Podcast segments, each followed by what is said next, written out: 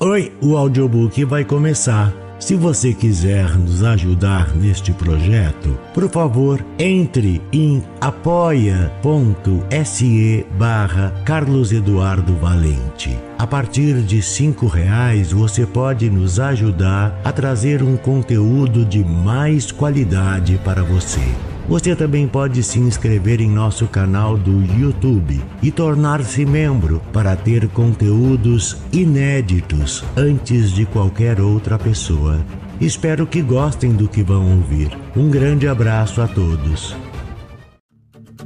Use seu fone de ouvido para uma maior imersão.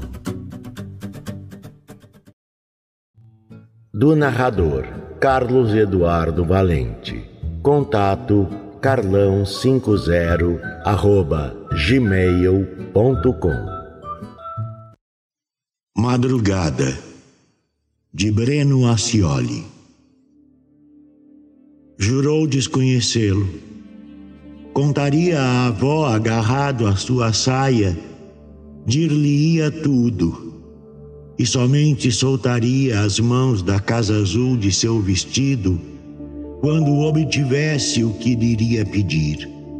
Pedir-lhe-ia pouco, mesmo nada, a quem possuísse terras, casas, sobrados, prataria, gado e a um descaroçador de algodão. Esperava a aurora se revelasse. Aguardava o arrastar das chinelas de Teresa para pular da rede, escapulir-se pelo portão dos fundos de camisolão venceria a praça, de pés no chão galgaria os dois lances de escada. E depois de atravessar o corredor, correndo ainda, entraria de quarto adentro, escancarando na carreira aquelas portas, vigias de sono da avó havia anos.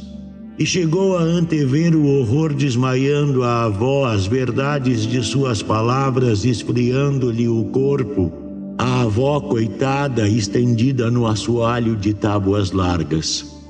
Nenhuma imagem perpassou-lhe a imaginação de que não seria levado a sério. Não se via levando cocorotes os dedos da avó a beliscá-lo, a beliscar-lhe os braços, nódoas no pescoço, atestando a violência dos golpes. Não se via esconjurado, afastado por bofetadas que lhe encheriam as faces de um vermelho de rosas bem abertas.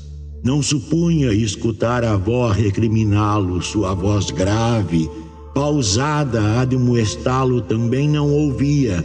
Outro sim, nenhuma palavra que o taxasse de maluco, de cego, de mentiroso e o menino espera que as telhas de vidro deixem de coar tamanho pleninúlio, que a madrugada desfaleça, morram todas as claridades deste fim de noite. O menino espera deitado no banco de sua rede terça, deitado como se estivesse dormindo um sono de mirabolantes sonhos, dormindo a sua última noite naquela casa de comieira alta o menino continua esperando, ouvidos atentos, quase cerrados os olhos, que os chinelos de Teresa sejam arrastados nos ladrilhos da cozinha. A rede imóvel, o menino dentro da rede qual um defunto.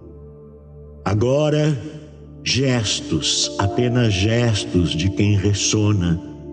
Atitude de quem aguarda um sono de desfecho tardio e se por desventura o pai acordasse antes de Teresa, o pai calçasse as botas e os chamasse, ele seria uma criança dormindo. Fingiria. Não o acompanharia ao curral, sozinho ele fosse assistir à ordenha.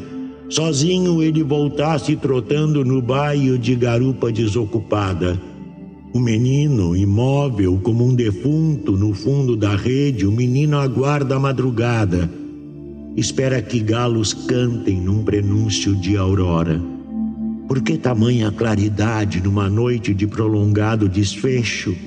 Por que os ventos do amanhecer não desnudam os vultos das árvores? Por que o relógio desta noite é tão moroso, tesouras cansadas sugerindo os ponteiros? E o menino esfrega os olhos, encolhe uma perna e a coberta volta a cobrir-lhe o corpo. As telhas de vidro coando a prata de uma lua enorme, sombras esgarçadas num canto da parede onde um guarda-roupa enforca ternos de fazenda pesada. Inesperadamente, o silêncio é violado por um grito músico hipnoteador. Mas depois, silêncio. Silêncio imenso, nem uma vez interrompido pelo ladrar de Topsy. Silêncio de lago desconhecido, nem uma vez ferido por uma serenata que sempre enraivece o cachorro de pelo negro. Apenas o persistente vôo de ventos céleres uivando longe das telhas. Apenas a claridade ininterrupta de uma noite sem fantasma. E o menino já tem os olhos fechados.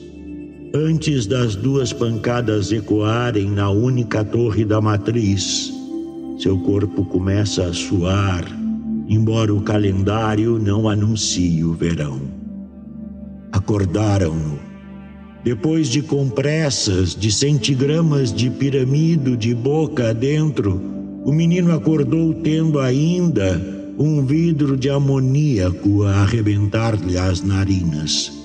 Como se tratasse de um bêbado, acudiram-no. Vermelhas as orelhas de tanta febre, profundas as olheiras de intenso roxo.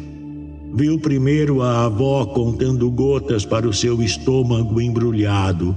Ouviu depois os lábios de Teresa soltarem ternuras numa fala mansa, estirada, e vislumbrou ainda, sentindo náusea, o pai levantar os braços num gesto de quem vai tocar flauta.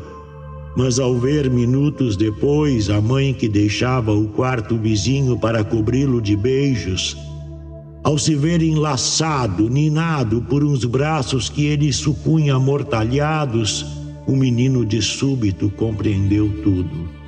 E sem responder a ninguém, surdo para as perguntas que lhe faziam, o menino permaneceu por muito tempo a olhar a porta. Escancarada, ela devassava o quarto vizinho, mostrando o tapete ao pé da cama e a alvura dos travesseiros de cortiça. Qualquer pessoa poderia constatar pelo vão das maçanetas destrancadas. Nenhuma dúvida adernava a compreensão do menino. Havia o menino compreendido tudo aos quatro anos, ele vira o mistério ter início e ser consumado, e encarou o pai com firmeza. Dizer naquele instante o que vira era, então, um frágil desejo seu. Embora a boca se rasgasse num enorme talho de choro convulso. E quando os braços do pai o procuravam suster, qual um enorme caranguejo, o menino recuou e, escondendo as faces nas mãos abertas, foi dizendo aos berros: Não me toque! Eu vi você matando mamãe. De noite, pela porta aberta, eu vi você matando mamãe. Eu vi tudo, tudo, tudo sem querer. O menino, pela primeira vez, não mentia.